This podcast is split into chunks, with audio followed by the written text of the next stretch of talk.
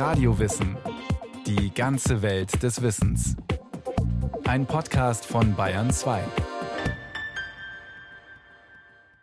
Die Pubertät ist eine Entwicklungsphase, die die Eltern-Kind-Beziehung ganz schön strapazieren kann. Kleiner Trost für alle geplagten Väter und Mütter, das ist nicht nur bei uns Menschen so. Auch in der Tierwelt ist die Pubertät eine aufregende Zeit und das Verhalten ähnlich impulsiv und risikofreudig wie bei den menschlichen Teenagern.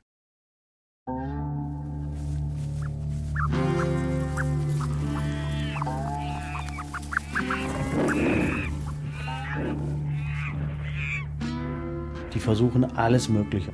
Also wenn sie Unfälle haben, dann meistens mit irgendwelchen pubertierenden äh, Jungtieren ohne Risiko kann man im Leben nichts werden, aber man muss es irgendwann richtig einschätzen können. Insofern, ja, das ist eine ganz, ganz explorative Phase.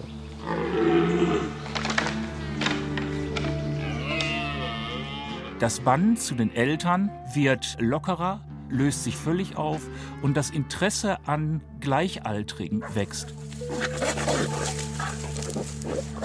Da sieht man diese Kämpfe mit dem Vater, wodurch der Vater nochmal richtig zulegt. Das endet dann irgendwann damit, dass der Vater dann sagt, okay, jetzt reicht's, aber du musst gehen. Impulsiv, abenteuerlustig, risikofreudig. Die Pubertät ist eine aufregende Phase. Nicht nur für Menschen, sondern auch für Tiere. Die Wissenschaft spricht von der Adoleszenz, dem Lebensabschnitt zwischen der späten Kindheit und dem Erwachsenenalter. Einen Teil dieser Phase nennt man Pubertät, das Erlangen der Geschlechtsreife. Die Erkenntnis, dass nicht nur Menschen, sondern auch Tiere durch eine wilde Zeit gehen, ist in der Wissenschaft relativ neu. Die Forschung dazu steckt noch in den Kinderschuhen, sagt Norbert Sachser.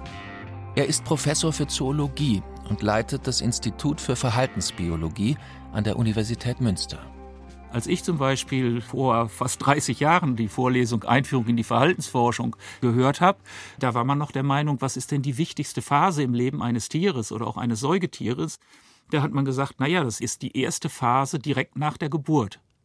Und ähnliche Dinge sind damals ja auch in der Psychologie für den Menschen vermittelt worden, dass man gesagt hat, die wichtigste Phase im Leben sind die ersten drei Lebensjahre. Da formt sich der Charakter, da bildet sich die äh, typische Gehirnstruktur aus und das ist das Wichtigste.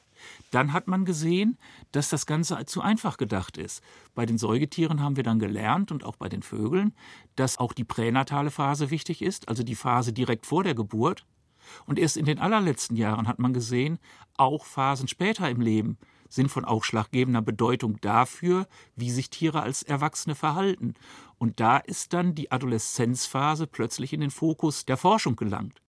Wann Tiere in die Pubertät kommen und wie lange die Sturm- und Drangphase dauert, ist unterschiedlich. Es können nur ein paar Tage sein, wie zum Beispiel bei einer Taufliege. Manchmal erstreckt sich die Adoleszenz aber auch über viele Monate oder mehrere Jahre. Bei einer Hauskatze beginnt sie mit etwa sechs Monaten. Erst mit eineinhalb Jahren sind Katzen erwachsen. Königspinguine werden mit einem Jahr pubertär. Die Adoleszenz dauert bei ihnen viereinhalb Jahre. Bei afrikanischen Elefanten beginnt die Teenagerphase im Alter von zehn Jahren. Erwachsen sind sie mit 25 Jahren. Buckelwale entwickeln sich im vierten Lebensjahr zum Teenager. Bis sie erwachsen sind, vergehen ganze 16 Jahre. Allgemein gilt, Tiere mit einer langen Lebensdauer kommen später in die Pubertät. Ein Tier ist ein echter Spätzünder, sagt Barbara Netterson Horowitz. Sie ist Gastprofessorin für menschliche Evolutionsbiologie in Harvard und Professorin für Medizin und Kardiologie an der University of California in Los Angeles. But the big winner, of course, is the Greenland shark. Der große Gewinner ist natürlich der Grönlandhai.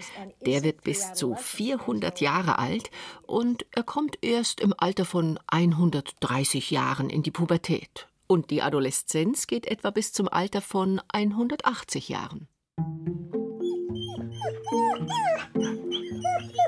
In ihrer Kindheit und Jugend genießen viele Tiere einen sogenannten Welpenschutz.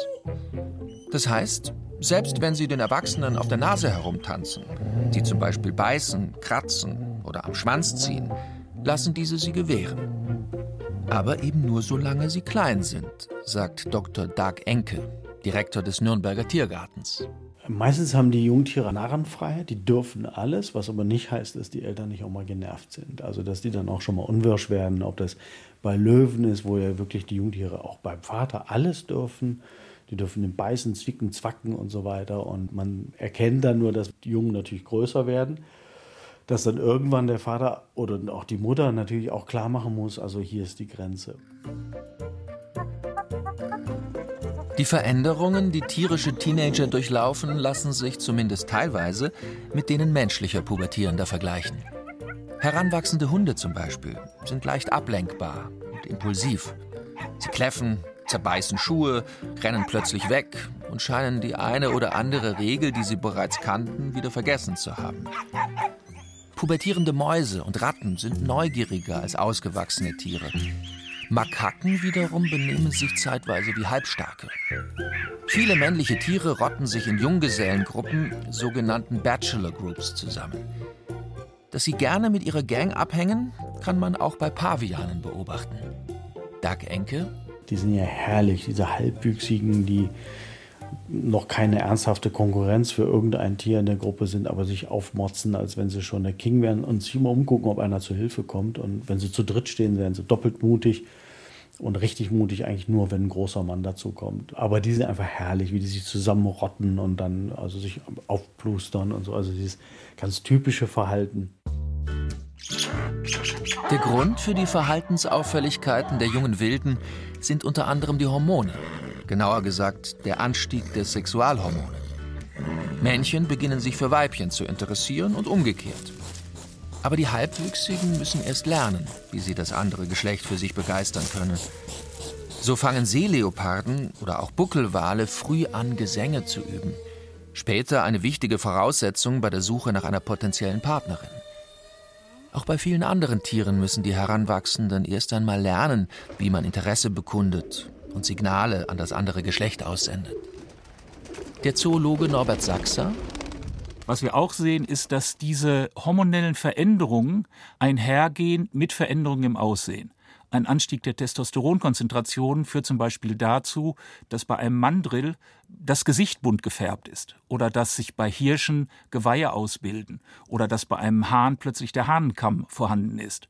Bei weiblichen Tieren durch die Ausschüttung von Östrogenen, von weiblichen Sexualhormonen, kommt es zum Beispiel bei manchen Affenarten dazu, dass sich Genitalschwellungen und Schwellungen im Analbereich ausbilden, die wiederum attraktiv für die männlichen Tiere sind.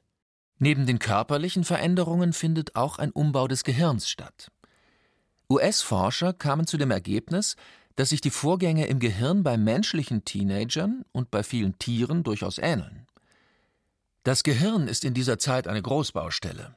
Es wächst, alte Nervenverbindungen werden gekappt, neue gebildet.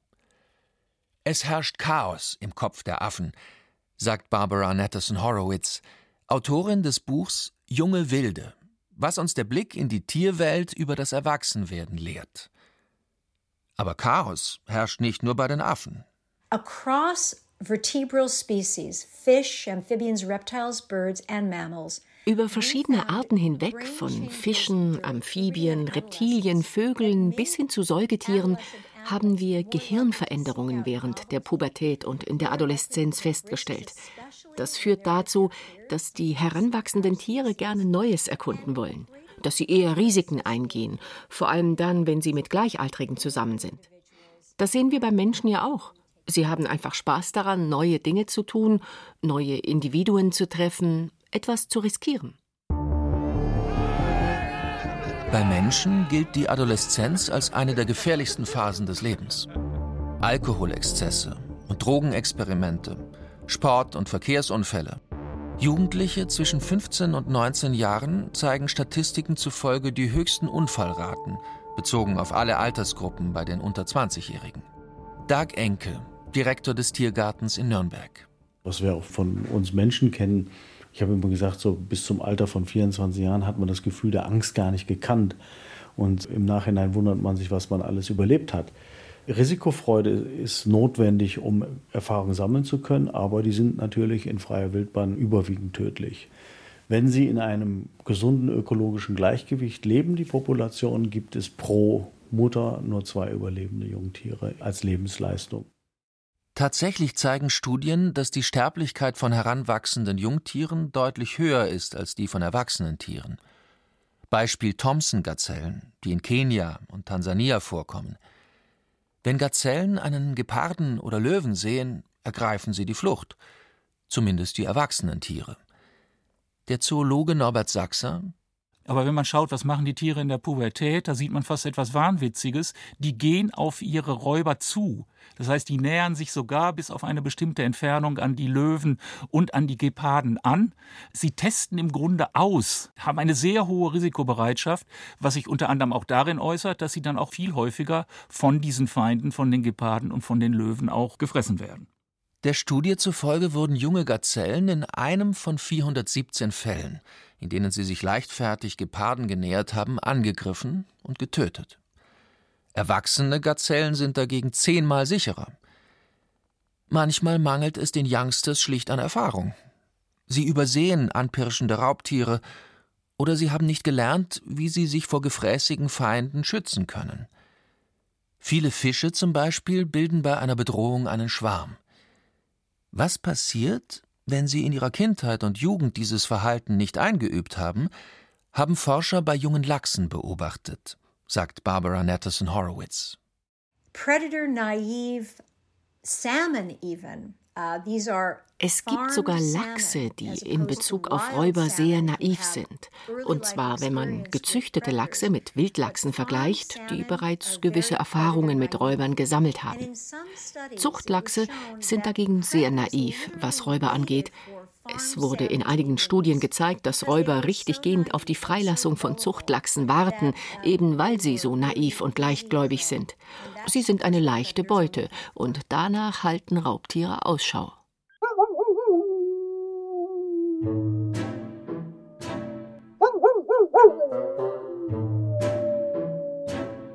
Wenn genug Nahrung vorhanden ist und keine Jäger in der Nähe sind, entwickeln tierische Teenager einen starken Spieltrieb. Wölfe bekommen als Welpen von den erwachsenen Tieren sogar eine Art Spielzeug, nämlich Knochen oder Federn, mit denen sie die Jagd üben können. Zum Erwachsenwerden gehören aber auch Rangeleien. Es werden Kräfte gemessen und Grenzen ausgetestet. Junge Stiere zum Beispiel kämpfen gerne mit ihren Vätern. Solange sie keine ernsthafte Konkurrenz für den Vater sind, ist der Kampf spielerisch und für das Jungtier ungefährlich. Tiergartendirektor Doug Enke und das Spannende ist, dass diese aufmüpfige Phase natürlich die entscheidende Trainingsphase ist, in der die Tiere am besten lernen, wie man kämpft, ohne sich tödlich zu verletzen nach Möglichkeit, um eben später auch äh, im Kampf nicht eigene Artgenossen über Gebühr zu töten. Es kommt natürlich immer auch zu tödlichen Auseinandersetzungen. Aber dieses Lernen, Konflikte zu haben, sie durchzustehen, sie zu lösen, gehört mit dazu. Das gehört zwingen zum Ablösungsprozess, damit sie konfliktfähig werden. Beim Balgen, aber auch beim Spielen mit Gleichaltrigen lernen die Teenager auch soziale Regeln, sagt Norbert Sachser, Autor des Bestsellers Der Mensch im Tier, warum Tiere uns im Denken, Fühlen und Verhalten oft so ähnlich sind. Das kann man bei Schimpansen sehen, das können Sie aber auch bei Ratten sehen, das können Sie auch bei Murmeltieren sehen. Bei Murmeltieren wurde sehr schön in den Rocky Mountains untersucht, dass gerade die Tiere in der Adoleszenz sehr viel Spielverhalten zeigen, in diesem Spielverhalten auch äh, so etwas wie Kampfspiele zeigen. Für diese Spielphase ist dann typisch, dass die Tiere ihre Rollen wechseln. Die können dann sowohl die Überlegenen sein, die können die Unterlegenen sein, die können dominante Positionen einnehmen, die können unterlegene Positionen einnehmen. Aber wenn man schaut, welche Rangposition nehmen die nach ein oder zwei Jahren ein, wenn sie erwachsen sind, dann korreliert das schon mit den Rangpositionen, die im sozialen Spiel sich herauskristallisiert haben. Allerdings scheinen manche Tiere aufgrund der sozialen Hierarchie ihrer Eltern von Geburt an privilegiert zu sein. Alpha-Tiere bekommen mehr Futter, können sich fortpflanzen, bekommen sichere Plätze im Rudel. Unter Hyänen zum Beispiel herrscht eine strikte Rangordnung. Untersuchungen haben gezeigt, dass die Kinder der Rudelführer später ebenfalls eine führende Rolle einnehmen, und diese auch verteidigen, wenn nötig auch mit einem aggressiven Auftreten. Jungtiere, die aus einer dominanten Familie kommen, haben Vorteile. Die US-Forscherin Natterson Horowitz. We found um wir haben eine ganze Reihe von Arten gefunden, bei denen, wenn ein junges Tier Eltern hat, die wertvolle soziale Netzwerke haben, diese Individuen die sozialen Netzwerke ihrer Eltern erben. Wir haben eine Vielzahl von Arten gefunden, bei denen Individuen tatsächlich den Rang ihrer Eltern erben. Sie müssen also nicht um einen Status oder Rang kämpfen. Sie haben so eine Art königliches Blut und sie profitieren davon. Und schließlich haben wir mehrere Arten gefunden, bei denen tatsächlich Eltern in die Wettbewerbe eingreifen, sodass ihre Jungen gewinnen. Wenn man also Privilegien als unverdiente Vorteile versteht, dann ist das nach unserer Forschung etwas, was es nicht nur bei Menschen gibt. Es ist nicht einzigartig für unsere moderne Zeit. Im Unterschied zum Menschen kommt es bei vielen Tieren nach der Pubertät oder nach der Adoleszenz zu einem Bruch mit den Eltern. Manchmal müssen die jungen Männchen die Gruppe verlassen, manchmal aber auch die Weibchen. Bei Pumas, die Einzelgänger sind, spielt das Geschlecht keine Rolle. Die Mutter vertreibt ihre Jungen, wenn sie groß genug sind, immer aus ihrem Revier, egal ob Töchter oder Söhne. Bei Gorillas wiederum gibt es eine Inzuchtsperre. Das heißt, Väter würden niemals ihre Töchter decken. Das bedeutet, dass die jungen Weibchen die Familie verlassen müssen.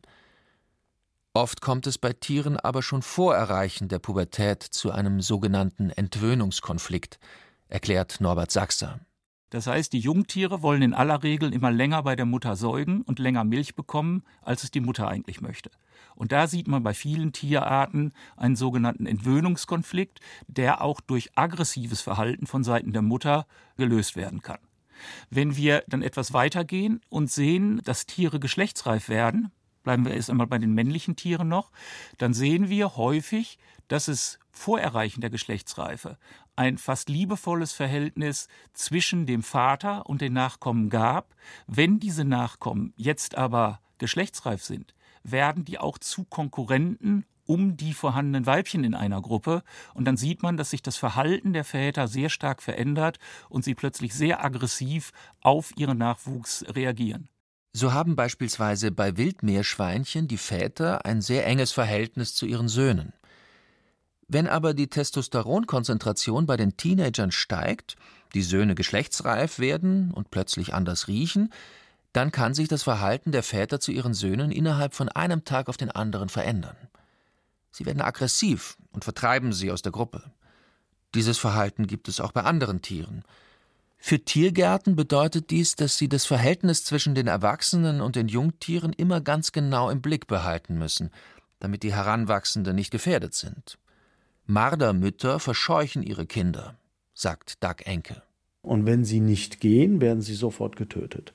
Das heißt, dass wirklich diese Ressourcenknappheit für die Mütter auch so entscheidend ist, dass wenn die Kinder nicht gehen, sie lieber die Kinder töten, als dass sie sie da lassen. Und da kann es dann von der Entwöhnung noch ein ganzes Jahr dauern, bis sie dann selber geschlechtsreif werden, die Tiere. Tiere, die in ihrer Jugendzeit bei ihren Eltern bzw. im Verbund der Gruppe verbringen können, sind später fitter, konfliktfähiger, und haben auch bessere Chancen, sich zu vermehren. Wir haben zum Beispiel bei Großkatzen immer so ein Limit, wo wir sagen, anderthalb Jahre sollten sie bei den Eltern bleiben. Das war früher nicht so. Man hat die früher schon ab dem Alter von sechs Monaten oder so abgegeben und irgendwann festgestellt, das ist viel zu früh. Die müssen erst von der Mutter weggeschlagen werden. Die Mutter muss entscheiden, wann sie gehen sollen. Und das hat sich bewährt. Bei Eisbären sagt man so nicht vor zwei Jahren, also dass man nach Möglichkeit drei Jahre wartet und auch dann zeigt die Mutter an, wenn es äh, genug ist und scheucht das Kind weg. Manche Tiereltern zeigen sich aber auch flexibel. So wie auch manche Studenten nach dem Studium wieder bei den Eltern einziehen, wenn sie keinen Job finden oder das Geld nicht für die Miete reicht, nehmen auch einige Tiereltern ihren Nachwuchs wieder auf, erzählt Barbara Nettison Horowitz. There's a great deal of parental flexibility in the animal kingdom. And one of our favorite, uh, es gibt bei den Eltern im Tierreich eine große Flexibilität. Eine unserer Lieblingsgeschichten stammt von einem Pinguinforscher, der bei verschiedenen Pinguinarten eine erweiterte elterliche Fürsorge nachgewiesen hat. Die Jungen verlassen das Zuhause und springen ins eiskalte Wasser der Antarktis. Wenn sie aber nicht genug Futter finden, oder wenn sie einfach noch nicht so gut bei der Jagd sind oder es eine Saison mit wenig Beute ist, dann können sie an ihren Geburtsort zurückkommen und werden von ihren Eltern für mindestens ein oder zwei Saisons weiter durchgefüttert.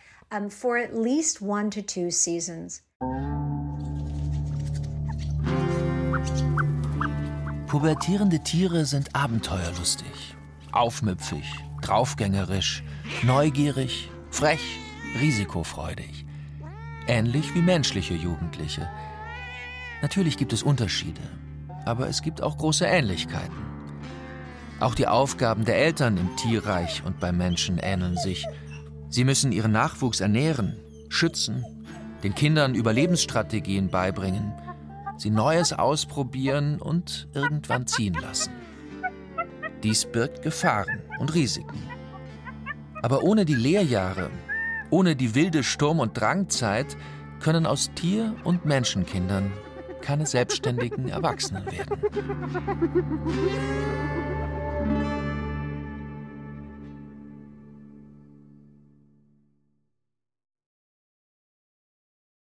Das war Radio Wissen, ein Podcast von Bayern 2. Autorin dieser Folge Claudia Steiner. Regie führte Eva Demmelhuber. Es sprachen Heiko Rupprecht und Katja Schild. Technik Susanne Herzig und Michael Krugmann. Redaktion Bernhard Kastner. Wenn Sie keine Folge mehr verpassen wollen, abonnieren Sie Radio Wissen unter bayern2.de slash podcast und überall, wo es Podcasts gibt.